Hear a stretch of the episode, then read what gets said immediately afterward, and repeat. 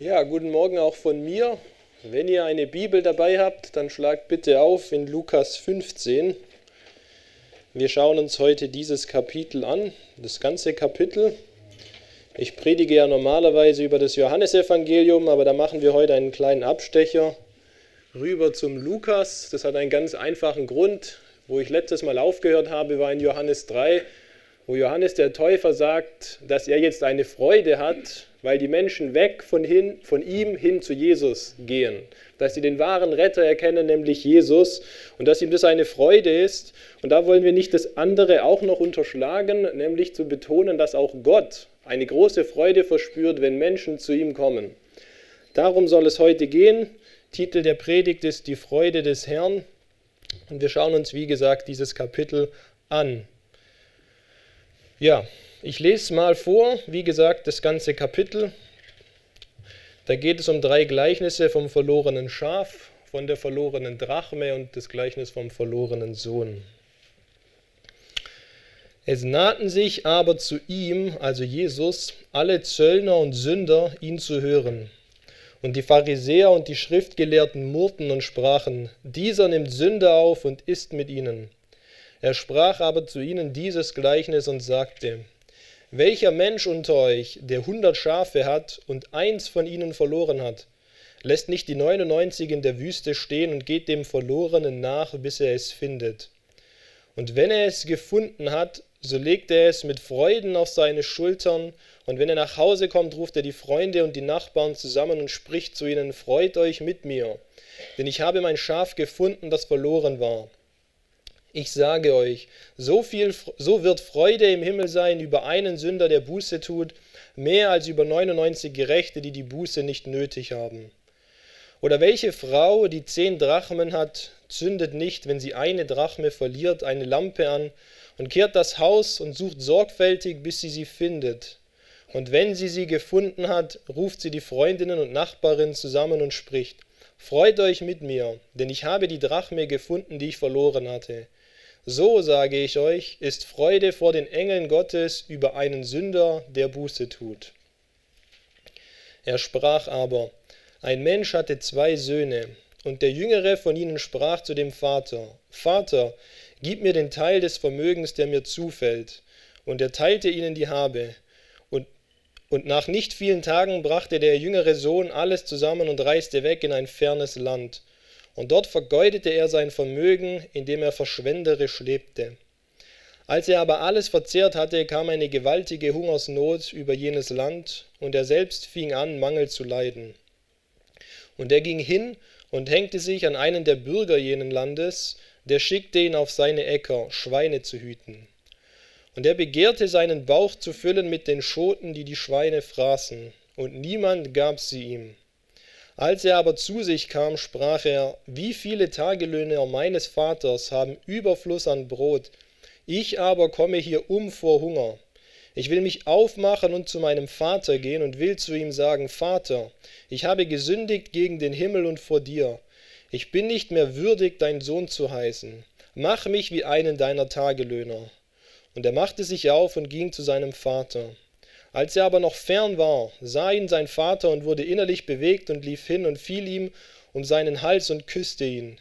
Der Sohn aber sprach zu ihm, Vater, ich habe gesündigt gegen den Himmel und vor dir. Ich bin nicht mehr würdig, dein Sohn zu heißen. Der Vater aber sprach zu seinen Sklaven, Bringt schnell das beste Gewand heraus und zieht es ihm an, und tut einen Ring an seine Hand und Sandalen an seine Füße, und bringt das gemästete Kalb her und schlachtet es, und lasst uns essen und fröhlich sein. Denn dieser mein Sohn war tot und ist wieder lebendig geworden, war verloren und ist gefunden worden. Und sie fingen an, fröhlich zu sein. Sein älterer Sohn aber war auf dem Feld, und als er kam und sich dem Haus näherte, hörte er Musik und Reigen. Und er rief einen der Diener herbei und erkundigte sich, was das sei. Der aber sprach zu ihm, Dein Bruder ist gekommen, und dein Vater hat das gemästete Kalb geschlachtet, weil er ihn gesund wiedererhalten hat. Er aber wurde zornig und wollte nicht hingehen. Sein Vater aber ging hinaus und redete zu ihm. Er aber antwortete und sprach zu dem Vater, siehe, so viele Jahre diene ich dir, und niemals habe ich ein Gebot von dir übertreten, Und mir hast du niemals ein Böckchen gegeben, dass ich mit meinen Freunden fröhlich gewesen wäre. Da aber dieser dein Sohn gekommen ist, der deine Habe mit Huren durchgebracht hat, hast du ihm das gemästete Kalb geschlachtet. Er aber sprach zu ihm, Kind, du bist alle Zeit bei mir, und alles, was mein ist, ist dein. Aber man muss doch jetzt fröhlich sein und sich freuen, denn dieser dein Bruder war tot und ist wieder lebendig geworden und verloren und ist gefunden worden. Ja, wir haben hier drei Gleichnisse und dreimal geht es um etwas, das verloren war und das wieder gefunden wurde und daraufhin ist Freude entstanden oder Menschen waren fröhlich.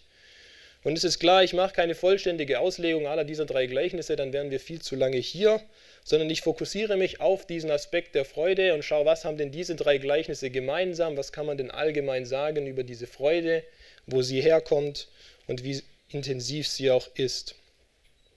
Ich habe diese Predigt in vier Teile unterteilt. Zunächst schaue ich an die ungeklärte Schuldfrage. Wie kam es überhaupt dazu, dass etwas verloren ging? Zweitens die unschöne Ausgangslage. Okay, jetzt ist etwas verloren, das ist traurig. Wie ist das denn? Dann Punkt 3, die ungewöhnlich erscheinenden Lösungswege. Wie wurde jetzt dieses Problem jeweils gelöst? Und dann noch viertens die unglaubliche Freude. Ja, die ersten Punkte sind eher kurz und dann am Ende wird es eher länger, nur dass ihr das gleich schon mal wisst. Also die ungeklärte Schuldfrage. Es ist überhaupt nicht klar in den ersten beiden Gleichnissen, warum denn etwas hier verloren gegangen ist. Ja, der Hirte hat hier Schafe und eins fehlt. Warum wird nicht erwähnt. Genauso die Frau, die hat hier zehn Drachmen und eine fehlt, also hat sie nur noch neun. Aber wie kam es eigentlich dazu? Ist die Drachme runtergefallen? Hat die jemand genommen? Hat sie vielleicht nur gedacht, da wären zehn und es waren aber eigentlich schon immer neun? Hat die der Ganze das sofort bemerkt? All das wissen wir hier nicht. Und auch beim Sohn ist interessant, wir wissen eigentlich gar nicht, wieso er fort wollte. Man kann das zwar irgendwie hinaus, herausinterpretieren, warum wollte der jetzt gehen, aber dastehen tut es auch nicht, wieso. Die Beziehung zum Vater, war die vielleicht nicht gut oder wollte er wirklich einfach mal Party machen? Das wissen wir alles nicht. Also die ungeklärte Schuldfrage ist, wir wissen gar nicht, wie es dazu kam. Wir haben nur eine Situation gegeben, aber jeder kann sich mit dieser Situation gewissermaßen identifizieren oder weiß, was los ist. Und bei Gleichnissen ist es ja immer so, dass man nicht jedes Detail immer in die letzte, in die letzte Tiefe auslegen kann. Was ist jetzt hier ganz genau was? Was ist der Boden bei der Frau? Was heißt es, dass sie das Haus kehrt? Und so weiter. Deswegen muss man aufpassen, dass man nicht überinterpretiert, aber dass man auch nicht sagt von vornherein, ja, man unterinterpretiert gleich, weil man nicht sicher sein kann, sagt man gar nichts. Aber wir wissen jedenfalls aus dem Kontext von den einleitenden Versen zum Beispiel und dann, weil Jesus das auch zweimal explizit macht, dass es hier beim Verlorenen sich um verlorene Menschen handeln soll. Das sind quasi Metaphern, die darstellen sollen, Menschen sind in irgendeiner Form verloren gegangen und jemand soll diese suchen. Oder in Form eines Gleichnisses wird das eben dann beschrieben. Ja, und damit sind wir schon bei Punkt 2, die unschöne Ausgangslage. Ja, Sünder sind verloren und müssen gefunden werden. Wir können das hier lesen dreimal. In Vers 7 zum Beispiel, freut euch mit mir, denn ich habe mein Schaf gefunden, das verloren war. Ich sage euch, so wird Freude sein im Himmel über einen Sünder, der Buße tut. Wir haben das nochmal in Vers 10. Freut euch mit mir, denn ich habe die Drachme gefunden, die ich verloren hatte. So sage ich euch, ist Freude vor den Engeln Gottes über einen Sünder, der Buße tut. Und nochmal in Vers 32, man muss doch fröhlich sein und sich freuen, denn dieser dein Bruder war tot und ist lebendig geworden und verloren und ist gefunden worden. Also es geht hier um Menschen, um Menschen, die sich in irgendeiner Form falsch verhalten haben und die jetzt verloren sind, so ist die Beschreibung, und die gefunden werden müssen, die dann auch tatsächlich gefunden werden. Wir schauen uns kurz an, warum das so ist. Schlag dazu mal auf Römer 1 ab Vers 22.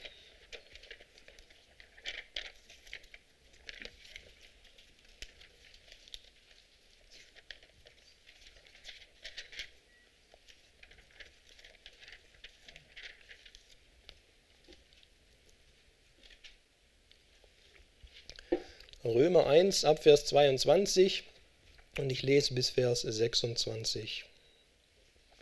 Da geht es auch wiederum um sündige Menschen. Indem sie sich für Weise ausgaben, sind sie zu Narren geworden. und haben die Herrlichkeit des unvergänglichen Gottes verwandelt in das Gleichnis eines Bildes vom vergänglichen Menschen und von Vögeln und von vierfüßigen und kriechenden Tieren.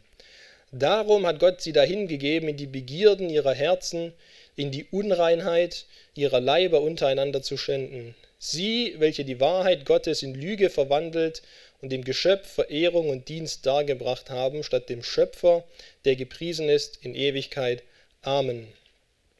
Deswegen hat Gott sie dahingegeben in schändliche Leidenschaften, denn ihre Frauen haben den natürlichen Verkehr in den unnatürlichen verwandelt, und ebenso haben auch die Männer den natürlichen Verkehr mit der Frau verlassen, und in ihrer Begierde sind sie zueinander entbrannt, indem die Männer mit Männern Schande trieben und empfingen den gebührenden Lohn ihrer Verwirrung an sich selbst.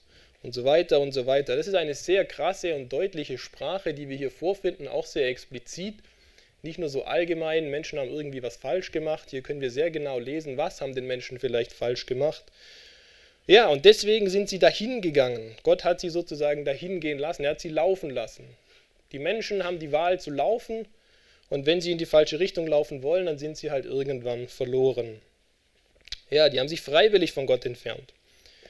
Und dann gehen wir gerade mal zwei Kapitel weiter zu Römer 3 und da lese ich auch ein paar Verse ab Vers 10, um uns anzuschauen, wie schlimm denn dieses Ausmaß ist. Römer 3 ab Vers 10. Ja, wie geschrieben steht, da ist kein Gerechter, auch nicht einer, da ist keiner, der verständig ist, da ist keiner, der Gott sucht. Alle sind abgewichen, sie sind allesamt untauglich geworden. Da ist keiner, der Gutes tut, da ist auch nicht einer. Ihr Schlund ist ein offenes Grab, und mit ihren Zungen handeln sie trügerisch.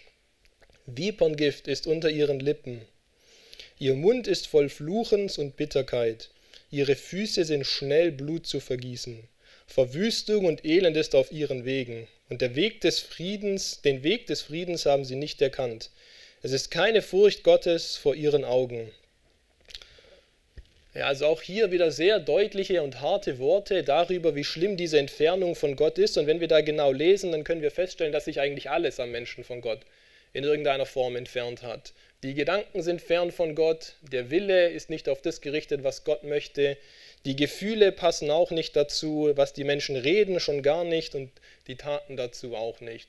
Und das ist alles richtig und stimmt in Bezug auf jeden Menschen. Zu irgendeinem Zeitpunkt haben sich alle mal überhaupt nicht um Gott interessiert. Natürlich, wir haben das ja in den Gleichnissen gelesen, Gott greift ein und sucht Menschen und möchte sie zurückbringen. Aber für jeden Menschen kann man sagen, war das an irgendeinem Zeitpunkt mal auf jeden Fall so und leider, leider für viele ja immer noch. Also ist wirklich sehr, sehr schlimm. Ja, und das stimmt auch, wenn wir uns auf die Gleichnisse zurückbesinnen in Bezug auf das Schaf, auf die Münze und auf den Sohn. Ja, das Schaf war verloren.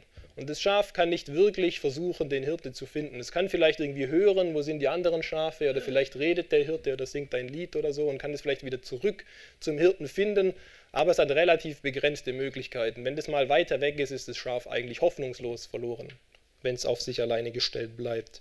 Ja? Wenn wir uns auf die Münze, wenn wir an die Münze denken, die Münze kann überhaupt gar nichts tun. Eine Münze liegt, wo sie liegt, oder fliegt durch die Luft, wenn man sie wirft, oder versinkt im Wasser, wenn man sie reinwirft. Die kann überhaupt nichts dazu beitragen, um wieder gefunden zu werden. Sie kann vielleicht schön aussehen und glänzen, aber das ist ja auch nicht ihr eigener Verdienst. Ja? Und dann haben wir noch den Sohn, der zeigt uns dann die dritte Option. Der kann sehr wohl was dazu beitragen, zum Vater zurückzukommen. Ja, also irgendwo in diesem Spannungsfeld befinden wir uns, dass der Mensch einerseits nichts tun kann, um zu Gott zurückzukommen, aber er kann sich in irgendeiner Form vielleicht auch gut verhalten, um vielleicht doch was dazu beizutragen. Ja, Jesus sagt von sich im Johannes 14, Vers 6, ich bin der Weg, die Wahrheit und das Leben. Niemand kommt zum Vater als nur durch mich. Und dann sagt er aber auch, niemand kann zu mir kommen, wenn der Vater, der mich gesandt hat, ihn nicht zieht. Das heißt, es geht nur zu Gott durch Jesus, aber zu Jesus geht es auch nur, wenn Gott sieht. Ja? Und ganz wichtig ist hier das Wörtchen niemand. Man kann suchen und man kann versuchen, religiös zu sein, solange man will. Wenn Gott nicht aktiv eingreift und zieht, dann kann man nicht zu Jesus kommen und dann kann man logischerweise auch nicht zu Gott, dem Vater, durch Jesus kommen. Ja, ich habe hier aufgeschrieben, wenn Menschen zu Gott kommen wollen, können sie sich vielleicht in irgendeiner Form sinnvoll oder intelligent anstrengen, aber nichtsdestotrotz sind sie darauf angewiesen, dass Gott sie zieht. ohne Gottes aktive Mithilfe kommen Sünder nicht zu Gott. Sie können nicht gerettet werden und bleiben verloren. Ja? Ohne Gottes aktive Mithilfe ist und bleibt die Situation ganz schlecht. Die Menschen sind verloren. Ja? Wir sind jetzt natürlich weit entfernt von der Freude, aber man muss auch klar machen, wo man herkommt, damit man nachher sieht, warum man sich freuen soll. Wenn alle schon immer bei Gott wären und alles wäre toll, dann wäre es nicht so spektakulär, dass man sich darüber freuen kann oder dass Gott sich darüber freut.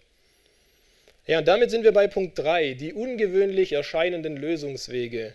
Vielleicht gehen wir nochmal zurück zu Lukas 15, dann könnt ihr da auch ein bisschen schauen. Vielleicht entdeckt ihr noch andere Parallelen zu dem, was ich sage, in Bezug auf diese drei verlorenen Dinge.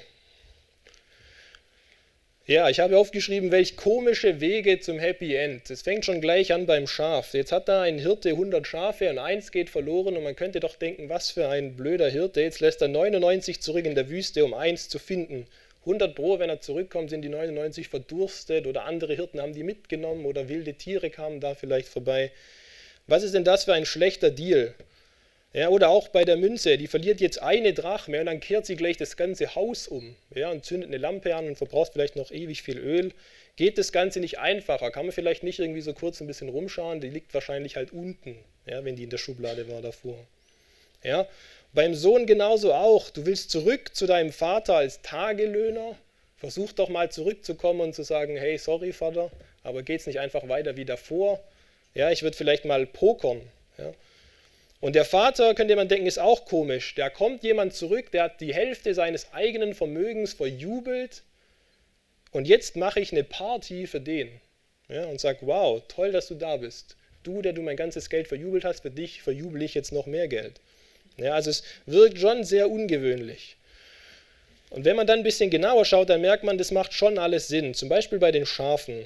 Ich habe mal nachgeschaut, was Wüste heißt hier im Original. Und Wüste im Griechischen heißt hier an dieser Stelle Eremos. Und ihr kennt vielleicht das Wort Eremit, ein Einsiedler. Und dieses Wort kann Wüste heißen, wird aber in vielen Kontexten in der Bibel auch ganz anders übersetzt. Zum Beispiel als einsame und verlassene Gegend. Ja?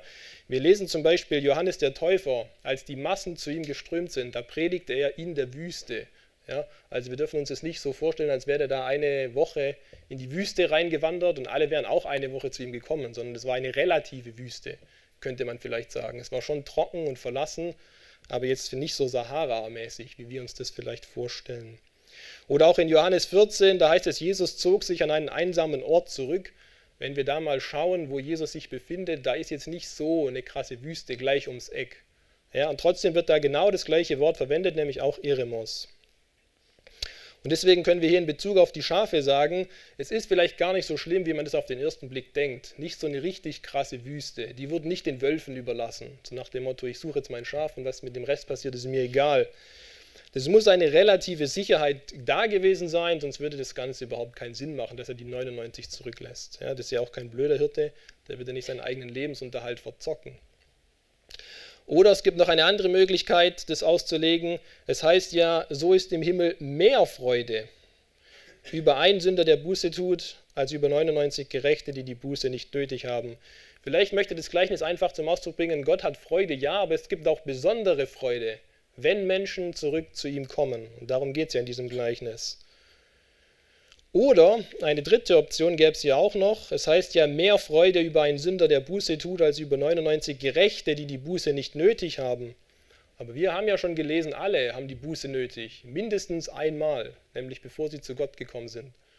Wir wissen aus anderen Stellen, dass man die Buße, die Buße natürlich häufig notwendig hat, denn man macht ja immer wieder Fehler, aber mindestens einmal.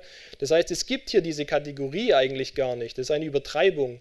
Gerechte, die die Buße nicht nötig haben. Und vielleicht ist das damit gemeint. Gott geht zu den Menschen, die gerettet werden wollen. Und die, die denken, sie haben eh schon alles und brauchen ihn eigentlich gar nicht, naja, über diese hat er nicht besonders viel Freude und für diese wird er auch nicht sich aufmachen, um sie zu retten. Also haben wir hier drei verschiedene Möglichkeiten, wie wir das Ganze uns erklären können, ohne dass es doch so unglaubwürdig oder komisch erscheint. Ja? Und alle diese Interpretationen sind plausibel die sind im Kontext auch sinnvoll und die widersprechen sich sogar nicht mal. Also da gibt es genügend Möglichkeiten zu sagen, das ist doch nicht so komisch, wie man denkt. Ja, oder auch bei dem zweiten Gleichnis mit der verlorenen Münze. Diese Frau hat also eine Drachme verloren. Und wenn man im Internet googelt, dann wird man schnell herausfinden, dass eine Drachme nach heutiger Währung wenig ist. Ich habe mal nachgeschaut und eine Website, die verlässlich aussah, meinte, das seien ungefähr 17 Cent. Ja, könnte man ja denken, ist doch mir egal, wenn mir 20 Cent runterfällt, dann habe ich halt keine 20 Cent mehr, ist doch egal. Aber wir müssen uns überlegen, was waren denn 17 Cent, wenn das denn stimmt, denn damals wert? Und da finden wir sehr schnell heraus, dass eine Drachme damals ungefähr ein Tageslohn wert war. Das, was man an einem Tag verdient. Ich weiß jetzt nicht, wie viel ihr verdient, aber sagen wir mal, man verdient vielleicht 2500 Euro im Monat und man arbeitet 25 Tage im Monat, dann wären das 100 Euro. Und ich kann euch versichern, wenn ich meinte, ich hätte irgendwo 10 100-Euro-Scheine und da fehlt jetzt einer, dann würde ich schon mal eine Weile suchen, um zu gucken, wo der hin ist. Ja? Wurde der vielleicht zum Lesezeichen und wo wurde der zum Lesezeichen, wenn ich den wieder haben will? Ja? Also das ist schon eine Menge Geld und wenn dir ein Tageslohn fehlt, dann kannst du theoretisch einen ganzen Tag suchen, um das wettzumachen und du hast keinen Verlust gemacht, wenn du den dann am Ende findest. Also man kann schon sagen, das macht schon Sinn, dass sie das ganze Haus fegt und eine Lampe anzündet Überhaupt, die Häuser hatten ja damals nicht so viel Fenster wie heute. Überhaupt gab es ja sehr wenig Glasfenster damals. Das heißt, man hat wenig Fenster eingebaut, dass es nicht kalt wird im Winter. Also braucht man auch eine Lampe. Das heißt, auch das macht Sinn im Kontext. Kommen wir also zum dritten, zu dem Sohn und zu dem Vater. Der Sohn möchte zurück und sagen, ich bin nicht mehr Sohn, ich bin jetzt Tagelöhner. Das klingt doch sehr komisch. Oder der Vater, der sagt, ich schmeiße eine Party für jemanden, der alles von mir verjubelt hat, zumindest die Hälfte. Ja? Ich weiß nicht ganz genau, wie viel ihr besitzt, aber stellt euch mal vor, ihr rechnet alles zusammen, was ihr habt, auf 1 Euro genau und dann die Hälfte. Deswegen kommt jemand, nimmt es und gibt das alles aus. Das ist schon hart. Wenn wir danach lesen, dann werden wir feststellen, der Sohn möchte tatsächlich also ein Tagelöhner sein. Es gibt ja verschiedene Worte in der Bibel in Bezug auf Diener, Knecht und Sklave und Tagelöhner und es ist nicht immer ganz klar, was hier gemeint ist. Hier ist wirklich Tagelöhner gemeint. Das griechische Wort dafür ist Mistio. Und es meint wirklich keinen Sklaven, sondern einen angestellten Arbeiter. Und damit macht es auch Sinn, dass er zurückkommt zum Vater und sagt, ich möchte Tagelöhner werden. Wir müssen uns in Erinnerung rufen, er war ja am Verhungern. Er wollte das essen, was man den Schweinen gibt, und man hat es ihm nicht gegeben. Ja? Ich weiß nicht, was Schweine essen. Manche kriegen vielleicht besseres Essen als andere, aber so ein Durchschnittsschwein, keine Ahnung, könnte man mal eine Doku anschauen, kriegt wahrscheinlich nicht so was Tolles. Und wenn man denkt, das hätte ich gern, ja, dann muss man schon sehr arm dran sein. Und deswegen macht es schon Sinn zu sagen, dann bin ich lieber Tagelöhner, als dass ich hier bin und verhungere. Und schließlich noch zum Vater. Ja, der Sohn betrachtete den Vater als tot, weil er wollte ja sein Erbe haben, aber wir dürfen nicht vergessen, das Ganze gilt ja auch umgekehrt. Der Vater sagt ja am Ende in Vers 24, denn dieser mein Sohn war tot und ist wieder lebendig geworden. Und auch das macht sehr Sinn, dass man sagt, den nehme ich wieder zurück, so wie er ist. Ja, das war ja schließlich sein geliebter Sohn und der kehrt jetzt gewissermaßen wohlbehalten zurück. Ja, also natürlich war der wahrscheinlich ausgehungert bis aufs Letzte. Aber er lebt noch und er kommt zurück und er gesteht ja seine Fehler ein. Er sagt ja, ich habe gesündigt gegen dich und gegen den Himmel oder vor dem Himmel. Das heißt, auch das macht Sinn, dass der Vater sagt, den nehme ich wieder auf. Ja, natürlich kann man denken, den will ich nicht mehr haben, aber dieser Vater hatte wohl eine andere Grundeinstellung gegenüber seinem Sohn, als das manche anderen hätten. Also diese ungewöhnlich erscheinenden Lösungswege, wenn man genauer sich das überlegt, macht es schon auch Sinn. Ja, und damit kommen wir zum vierten Punkt, zur unglaublichen Freude. Wir können hier dreimal lesen, dass Gott sich freut. In Vers 7, wo das Schaf gefunden wird, freut euch mit mir. In Vers 10, wo die Münze gefunden wird, freut euch mit mir. Und auch in Vers 32, wo der Sohn gefunden wird, man muss doch fröhlich sein und sich freuen. Das heißt, das wird hier dreimal betont in Bezug auf die Errettung von Sündern, diese Freude, die Gott hat. Und auch hier müssen wir, um den Kontext gut zu verstehen und das Ganze wirklich deutlich zu machen, mal überlegen, was ist denn hier die Gesamtsituation? Ja, das ist hart verdiente Freude. Überleg dir mal, du bist Hirte in der Wüste und du hast 100 Schafe und jetzt fehlt eins. Ja, seit wann fehlt das? Bei 10 Schafen merkst du vielleicht gleich, wenn das fehlt. Aber bei 100, du musst ja nicht, du kannst ja nicht die ganze Zeit zählen. 1, 2, 3, 4, 5, bis du beim 99. bist, sind die wieder alle rumgelaufen.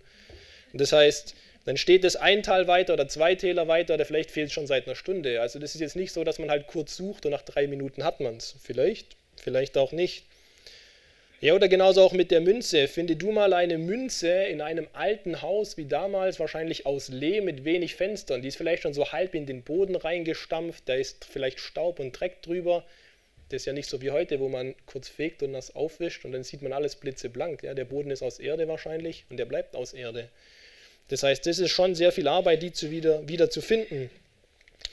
Und natürlich auch für den Sohn, akzeptiere jetzt mal, dass dein Lebensmodell, ich mache hier Party, so komplett gescheitert ist und dass du gar nichts mehr hast. Und dann geh mal zurück und gesteh deinen Fehler ein. Ich meine, zurückgehen, wenn du weißt, alles wird toll, das ist natürlich einfach. Aber der wusste ja gar nicht, was kommt. Hätte auch sein können, der Vater sagt, bleib mir gerade vom Leib, geh doch wieder zurück zu deinen Schweinen. Und natürlich auch der Vater selber. Jetzt akzeptier mal jemanden, der, wie gesagt, dein halbes Vermögen verjubelt hat und der zurückkommt und der dich braucht und sagt, gib mir doch bitte einen Job und nicht nur einen Job einfach gratis für Kost und Logis, sondern Tagelöhner, ich will sogar noch Geld dafür. Das musst du auch erstmal über dich bringen, den wieder aufzunehmen. Und wenn wir im Kontext daran denken, dass es um verlorene Menschen geht und Gott, der diese Menschen rettet, ja, es geht ja um Freude im Himmel, also geht es hier sehr wohl auch um Gott, dann können wir sagen, Gott hat sehr viel investiert, um verlorene Menschen wiederzufinden. Das ist hier keine einfache, schnell erzielte Freude. Kurz mal Kühlschrank auf, was gibt es hier Tolles? Ah, wie schön. Ja, das war Arbeit, diese Freude. In Römer 6 können wir lesen, der Lohn der Sünde ist der Tod. In Philippa 2 können wir lesen, eure Einstellung soll so sein, wie sie in Christus Jesus war. Er legte alles ab und wurde einem Sklaven gleich. Er erniedrigte sich selbst und gehorchte Gott bis zum Tod zum Verbrechertod am Kreuz. Ja, das ist noch mehr als ein Schaf zu finden, eine Münze zu finden oder einen Sohn wieder aufzunehmen. Ein Verbrechertod zu sterben am Kreuz dafür, dass du nichts falsch gemacht hast. Und dann aber in Hebräer 12, lasst uns hinschauen auf Jesus, den Anfänger und Vollender des Glaubens. Und dann kommt es, der für die vor ihm liegende Freude das Kreuz erduldete. Ja, wozu hat Gott sich überhaupt hierher auf den Weg gemacht, hat hier gelebt? Und hat Menschen gerettet. Natürlich, dass sie gerettet sind und dass es ihnen gut geht, klar. Aber Gott hat es auch gemacht für sich. Dass er Freude hat, für die vor ihm liegende Freude, hat er das Kreuz erduldet. Und wir denken manchmal schnell, naja, Jesus wusste ja, was ja kommt, dass er hier halt ungefähr 30, 33 Jahre lebt, dass er dann kurz leidet, relativ kurz am Kreuz und dann stirbt und dass er dann ja in Ewigkeit wieder der erhabene Sohn sein würde mit viel Freude. Da könnte man ja schnell sagen, das ist ja leicht, das zu machen, ja? wenn du weißt, das Ende wird gut. Ja? Das ist wie manche Leute lesen erst das Ende vom Buch, dann wissen sie, es gibt ein Happy End und dann können sie sich voll darauf einlassen. Ja, so vielleicht in Bezug auch auf Jesus. Aber wir können uns auch vorstellen, wie es uns ja geht. Manchmal wissen wir ja schon morgens, es wird heute ein harter Tag. Keine Ahnung, bei der Arbeit oder vielleicht sind die Kinder krank oder sonst was, muss ich weit reisen. Ja, vielleicht muss ich bei der Arbeit eine Präsentation machen, vielleicht gibt es eine Deadline und die muss ich unbedingt heute schaffen. Heute muss ich richtig ranklotzen.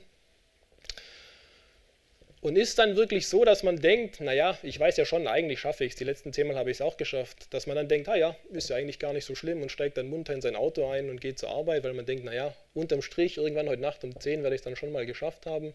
Ist ja auch nicht so. Und wenn uns das schon bei einem Tag nicht so geht, nur bei harter Arbeit, dann wird es Jesus auch nicht so gegangen sein. Denn er wusste, am Ende des Tages bin ich dann tot.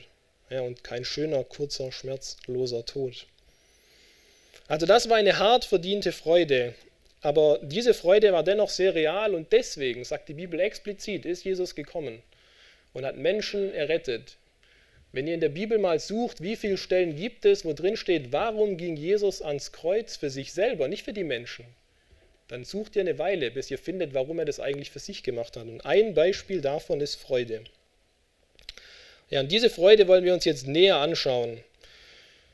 Es wird euch vielleicht überraschen, dass Freude überhaupt keine Seltenheit ist in der Bibel. Ungefähr 2700 Mal finden wir Worte wie Freude, Vergnügen, Wohlgefallen, Fröhlichkeit, Glückseligkeit, Wonne, Lust, Freudigkeit oder entsprechende Adjektive oder Verben. 2700 Mal mindestens Worte, die das sehr nahelegen oder explizit machen, geschweige denn die ganzen Kontexte, wo das indirekt rauskommt. Ja? Der Chor hat sehr schön gesungen von, was war das, Schönheit und was war das andere Wort, Herrlichkeit. Ja? Das ist natürlich auch Gott eine gewisse Freude, dass er schön ist und dass er herrlich ist. Das bereitet ihm Freude. Natürlich. Und da kommt es auch indirekt durch, aber es kommt auch sehr explizit häufig vor, 2700 Mal. Ungefähr zwei bis dreimal pro Seite auf eurer Bibel könnt ihr das Ganze finden. Natürlich vor allem in den Psalmen, da haben wir das sehr gehäuft. Ja, ich habe jetzt mal ein paar Verse in Bezug auf Gott und Freude rausgesucht. Und der erste bezieht sich darauf, dass Gott schon immer Freude hatte, sogar schon bei der Schöpfung. Wir können im Psalm 16, Vers 11 lesen, da sagt David, Du wirst mir kundtun den Weg des Lebens, und er spricht zu Gott, Fülle von Freuden ist vor deinem Angesicht. Ja? Nicht nur ein bisschen Freude ist bei Gott, sondern viel Freude. Und diese Freude kommt natürlich von Gott, denn sie ist vor seinem Angesicht. Egal wo Gott ist, da können wir Freude vor seinem Angesicht finden, und zwar in Fülle. Oder auch in Sprüche 8, vielleicht schlagen wir das zusammen auf, Sprüche 8, ab Vers 23.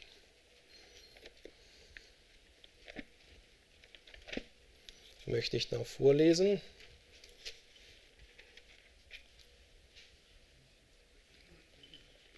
Da geht es um die personifizierte Weisheit. Und das wissen wir, das ist Jesus. Und das sehen wir hier sogar in diesem Kontext explizit, aber auch von woanders her kann man das begründen. Sprüche 8, ab Vers 23 möchte ich lesen, bis Vers 31. Von Ewigkeit her war ich eingesetzt, und ich ist damit Jesus. Von Anfang an, vor den Uranfängen der Erde. Als es noch keine Fluten gab, wurde ich geboren, als noch keine Quellen waren, reich an Wasser. Ehe die Berge eingesenkt wurden, vor den Hügeln war ich geboren. Als er noch nicht gemacht hatte die Erde und die Fluren, noch die Gesamtheit der Erdschollen des Festlandes. Als er den Himmel feststellte, war ich dabei als er einen Kreis abmaß über der Fläche der Tiefe, als er die Wolken droben befestigte, als er stark machte die Quellen der Tiefe, als er dem Meer seine Schranke setzte, damit das Wasser seinen Befehl nicht übertrat, als er die Grundfesten der Erde abmaß. Da war ich Schoßkind bei ihm und war seine Wonne, Tag für Tag, spielend vor ihm alle Zeit, spielend auf dem weiten Rund seiner Erde, und ich hatte meine Wonne an den Menschenkindern. Ja, natürlich vor allem hier diese letzten beiden Verse, da war Jesus spielend. Ja? Und ihr könnt gerne nachschauen in einem hebräischen Lexikon, dieses Wort heißt wirklich spielend, das ganz normale Spielen. Ich spiele Fußball, mein Kind spielt mit Puppen. Diese Form von Spielen. Ja? Und wenn eins zutrifft beim Spielen, das erkennt man sogar noch bei erwachsenen Menschen, ich würde sagen, vielleicht sogar bei Männern noch mehr wie bei Frauen, dass sie Freude haben beim Spielen. Ja? Und Wonne war da. Vorne war da, schon immer, insbesondere bei der Schöpfung. Ja, der zweite Punkt, Gott hat Freude daran, Menschen eine Freude zu bereiten. Er möchte sie nicht nur einfach nur retten, damit sie halt safe sind, wie man heute sagt, dass sie sicher sind, sondern er möchte ihnen Freude bereiten. In Jeremia 32 können wir das lesen, da spricht Gott, und ich werde einen Bund mit ihnen schließen und ich werde meine Freude an ihnen haben, ihnen Gutes zu tun. Daran hat Gott Freude uns Gutes zu tun. Oder auch in Hiob 8 können wir das lesen, da spricht Bildad, siehe, Gott wird den Rechtschaffenden nicht verwerfen und die Übeltäter nicht an die Hand nehmen. Während er deinen Mund mit Lachen füllen wird und deine Lippen mit Jubel, werden die, die dich hassen, mit Schande bekleidet werden. Ja? Gott möchte unseren Mund mit Lachen füllen und unsere Lippen mit Jubel. Das möchte Gott für uns tun. Daran hat er Freude. Der dritte Punkt. Gott hat Freude, wenn Menschen das Richtige tun. Ein Vers aus Psalm 147. Der Herr hat Gefallen an denen, die ihn fürchten, an denen, die auf seine Gnade harren. Ja, Gefallen hat er. Wenn du an etwas gefallen hast, dann hast du daran auch Freude. Ja? Und was wir schon mal hier gleich mitnehmen können für uns ist, wir können Gott eine Freude machen. Auch wenn das vielleicht unglaublich erscheint. Aber wenn wir richtig handeln, dann freut sich Gott. Das ist kein stoisches Abnicken, jawohl, endlich hat er mal wieder was richtig gemacht, sondern er freut sich wirklich daran. Oder auch in Sprüche 12, da spricht Salomo, ein Gräuel für den Herrn sind Lippen, die lügen, wer aber Treue übt, der hat sein Wohlgefallen. Also wiederum, Gott freut sich daran, wenn wir das Richtige tun, in dem Fall Treue üben. Ja, Gott hat Freude in der Person von Jesus. Viele denken vielleicht, wir lesen in der Bibel keine Stelle darüber, wie Jesus sich gefreut hat. Das ist leider ein Irrtum. Das schauen wir uns auch an, steht in Apostelgeschichte 2. Wer natürlich nur in den Evangelien sucht, wird eventuell manches verpassen. Apostelgeschichte 2, ab Vers 24 lesen wir explizit, dass Jesus sich gefreut hat, und zwar in einer Deutlichkeit, die manche vielleicht überrascht. Apostelgeschichte 2, wie gesagt, ich lese ab Vers 24, das ist die Pfingstpredigt des Petrus. Und da geht es um Jesus. Und da wird eine Prophetie aus dem Alten Testament angeführt und Petrus sagt damit, das ist hiermit erfüllt oder beziehungsweise es wurde erfüllt. 2 ab Vers 24, da geht es um Jesus, sehen wir gleich direkt. Den hat Gott auferweckt, nachdem er die Wehen des Todes aufgelöst hatte. Wie es denn nicht möglich war, dass er von ihm behalten wurde. Denn David sagte über ihn, ich sah den Herrn alle Zeit vor mir, denn er ist zu meiner Rechten, damit ich nicht wanke. Darum freute sich mein Herz und meine Zunge jubelte. Ja, auch mein Fleisch wird in Hoffnung ruhen. Denn du wirst meine Seele nicht im Hades zurücklassen, noch zugeben, dass dein Heiliger die Verwesung sieht. Denn du hast mir kundgetan den Weg des Lebens, du wirst mich mit Freude erfüllen vor deinem Angesicht. Ja, wir lesen hier mehrmals von Freude und sogar von Jubeln. Ja, und es bezieht sich auf Jesus. Jesus hat gejubelt und sich sehr, sehr gefreut. Ja, wer sagt, oh, das ist jetzt hier ein bisschen reinkonstruiert, können wir Johannes 15 uns in Erinnerung führen. Da sagt Jesus, dies habe ich zu euch geredet, damit meine Freude in euch ist und eure Freude völlig wird. Das heißt, Jesus hat ein Maß an Freude, dass wenn das in andere Menschen kommt, dann können die das höchste Maß an Freude erleben, ja? damit die Freude völlig wird. So viel Freude hat Jesus. Natürlich kann man nur das geben, was man hat. Also ist es hier damit besiegelt. Ja, Gott hat Freude an der Rettung, an der Erlösung des Menschen, haben wir gesehen bei dem Schaf und bei der Münze und bei dem Sohn. Freut euch mit mir, freut euch mit mir. Man musste sich doch freuen. Denn dieser war tot und ist lebendig geworden und verloren und ist gefunden worden. Ja, und dann noch das Letzte, natürlich, wenn Gott schon immer Freude hatte und bei der Schöpfung und jetzt, während die Menschen leben und er das Kreuz erduldet hat für die Freude, die danach kommt, dann ist fast schon logisch, dass Jesus und Gott und der Heilige Geist natürlich auch in Ewigkeit Freude haben werden.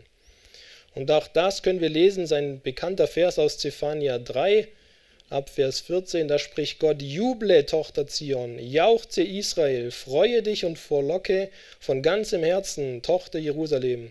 Dein Gott, der Herr, ist in deiner Mitte, ein Held, der rettet.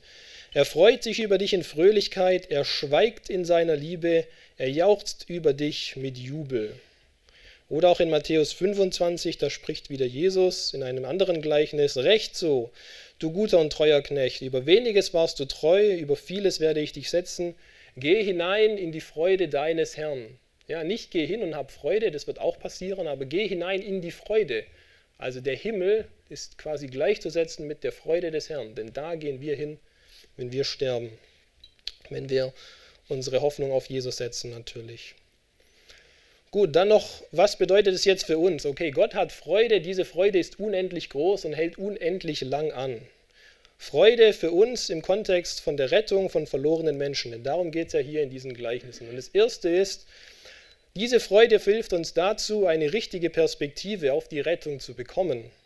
Ja, Gottes Zorn über die Sünde ist groß, jawohl, aber seine Freude darüber, wenn dieser Zorn sozusagen in Jesus besänftigt ist. Und wenn Menschen sich dann zu ihm wenden, diese Freude ist mindestens genauso groß. Ja? Es ist nicht so, dass Gott denkt, endlich hat jemand geblickt, dass er ein Sünder ist und kommt zu mir. Ja? Jetzt habe ich so lange gewartet und zigmal das versucht, den zu retten. Endlich hat er sich finden lassen. Ja? Sondern wie bei diesem Vater, Juhu, der verlorene Sohn ist zurück, jetzt machen wir eine Party. Ja? Gott macht eine Party für uns. Ja? Bei der Evangelisation ist es genauso wichtig. Natürlich können wir den Menschen darüber erzählen, dass sie Sünder sind, dass sie zu Gott kommen müssen. Das ist alles richtig und wichtig und will ich auch gar nicht irgendwie sagen, das brauchen wir nicht oder sollte sekundär sein. Aber Freude ist auch wichtig. Ja? Wie viele Menschen wollen Freude in ihrem Leben? Die Reichsten der Reichen, die Schönsten der Schönsten, die Klügsten der Klügsten. Ja? Die alle haben irgend, in irgendeiner Form das Bedürfnis nach mehr Freude. Ja? Und wir können sagen, hey, wenn du zu Gott kommst, dann gibt es noch mehr Freude und Gott verspricht dir die Fülle von Freude. Das, was dir hier noch fehlt, das kann Gott dir auf jeden Fall geben. Und natürlich, ich habe es schon gesagt, wenn wir richtig denken, fühlen und handeln und reden, dann freut sich Gott. Ja? Er hat eine Freude daran, wenn wir uns richtig verhalten. Und wie gesagt, es ist kein stoisches Abnicken, so eine Art Erwartungshaltung. Ja klar musst du das machen. Erwarte ich, habe ich dir doch hier schwarz auf weiß gegeben. Mach gefälligst, was ich sage, sondern Gott freut sich. Er freut sich wirklich, wenn wir das Richtige tun. Ja, jeden einzelnen Tag, wenn du das Richtige tust, freut er sich. Bei jedem Gebet, jeder Bibellese, jeder Ermutigung, jeder Buße, die du tust, freut sich Gott im Himmel. Ja? Es ist nicht so, dass er sich nicht freut, wenn du das nicht machst. Er hat ja auch Freude an sich, unabhängig von dir. Aber man kann vollkommen zufrieden sein und trotzdem sich über etwas anderes noch mehr freuen. Ja, das ist definitiv möglich. Gut, und dann noch zum Abschluss, weil heute ja Muttertag ist, habe ich gedacht, das passt da auch sehr gut. Es geht ja um Rettung von Menschen und die Bibel sagt ganz klar, der Mensch kann gerettet werden, wenn er das Evangelium hört. Also muss er es ja hören. Und während die Bibel natürlich schon sagt, dass Erziehung von Kindern auch die geistliche, die Aufgabe von Vater und Mutter ist, niemand kann sich da irgendwie rausreden oder sollte sich davor darum drücken, ja, ist es trotzdem so, dass allein zeitlich gesehen Frauen schon einen immens größeren Einfluss in der Regel haben auf ihre Kinder als Männer. Ja, also Mütter als Väter. Das ist definitiv so. Und wie gesagt, natürlich hat Gott eine gewisse Erwartungshaltung an Eltern, auch an Mütter natürlich. Er zieht eure Kinder in Furcht vor dem Herrn, aber es ist nicht so, dass er sagt, ich erwarte das und wenn du das bringst, dann bin ich nur so ganz knapp gerade so zufrieden, sondern er freut sich wirklich, wenn Mütter richtig auf ihre Kinder einwirken. Ja? Ich habe mir hier aufgeschrieben, er freut sich aufrichtig über jedes Säen, Pflügen, Begießen und so weiter. Und ich denke, es ist nicht verkehrt, die Frage zu stellen, wie viele Menschen haben das Evangelium überhaupt angenommen, weil die Eltern, insbesondere die Mutter, darauf hingearbeitet hat. Ich denke, das ist eine berechtigte Frage. Natürlich hat Gott in seiner Gnade am Ende die Menschen gerettet, aber er benutzt auch Menschen, um andere zu retten. Ja, Paulus schreibt in 1 Timotheus 1, ich danke Gott, weil ich den ungeheuchelten Glauben in dir, also von Timotheus, in Erinnerung habe der zuerst in deiner Großmutter Lois und deiner Mutter, Mutter Eunike wohnte, ich bin aber überzeugt, auch in dir. Ja, das ist nicht einfach nur Nebenkommentar, das man quasi ignorieren kann. Damit möchte uns Paulus und der Heilige Geist natürlich etwas mitteilen. Ja, der Glaube kam hier in diesem Fall, wie es aussieht, primär über Großmutter und Mutter. Und daraufhin hat Timotheus in irgendeiner Form den Glauben angenommen.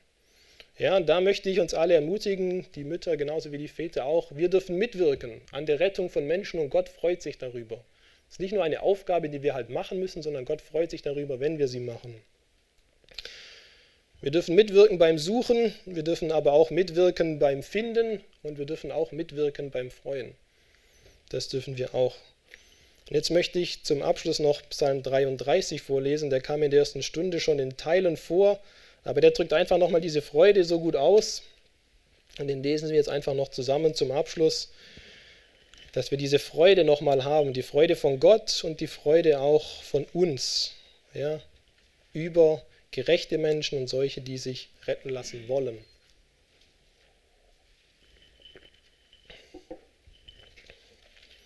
Psalm 33, wir lesen den komplett.